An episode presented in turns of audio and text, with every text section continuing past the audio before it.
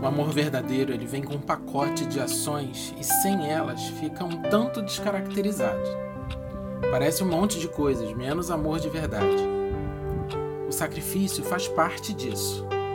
Uma vida de entrega, renúncia pessoal em prol do outro, quando não traz consigo reclamações e frustrações, faz parte sim de um caráter amoroso.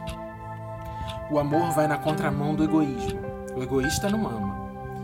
E quem ama de verdade não pode perder tempo esperando o retorno. Ele se doa e ama.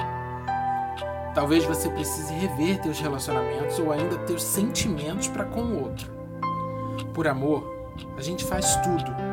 Quem se sacrifica por amor recebe mais da vida do que costuma dar a ela.